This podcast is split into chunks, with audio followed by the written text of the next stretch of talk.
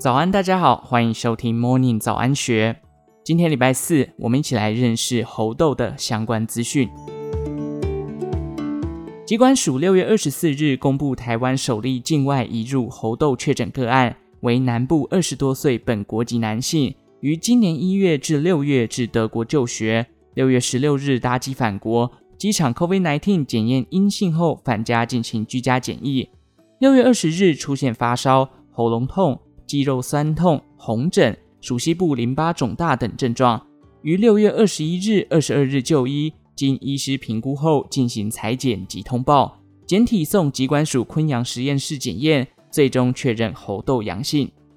尽管在台湾不少人关注猴痘是否会大流行，但确诊男子本人却表示不知道什么是猴痘。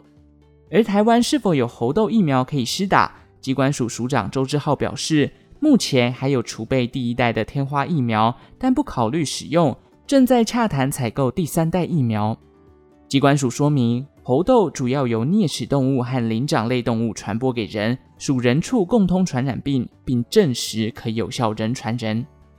猴痘最早是一九五八年在丹麦哥本哈根一个从事小儿麻痹疫苗制造的实验室里被发现的，它和天花病毒同属正痘病毒属。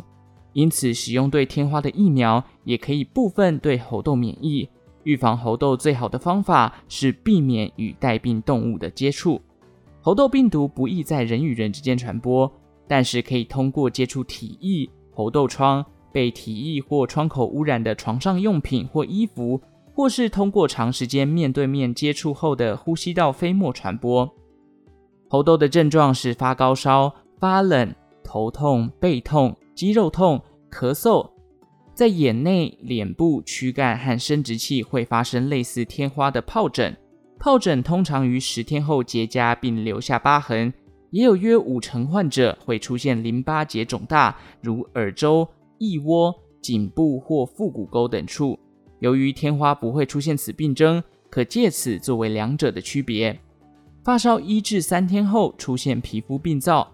通常自脸部蔓延至身体其他部位，四肢比躯干更为常见。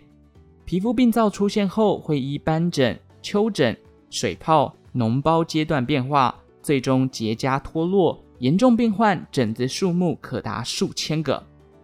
症状持续十四至二十一天，一般来说约四到六周后，病情自然就会好转，但严重时会导致死亡。死亡率约在百分之一到百分之十，大多数的个案可于几周内康复。而猴痘的潜伏期在五到二十一天，患者分布任何年龄层，但主要集中于十五岁以下儿童及免疫功能低下者，尤其容易重症。并发症包含继发性细菌感染、肺炎、败血症等。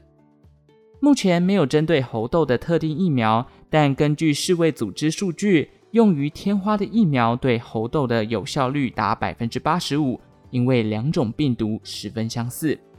路透社也指出，虽然猴痘很可能会形成大流行疾病，但专家研判不会出现大规模传播的疫情，因为猴痘病毒不像新冠病毒一样这么容易传播。以上内容出自《金周刊》数位内容部，详细内容欢迎参考资讯栏下方的文章连结。最后，祝福您有个美好的一天。我们下次再见。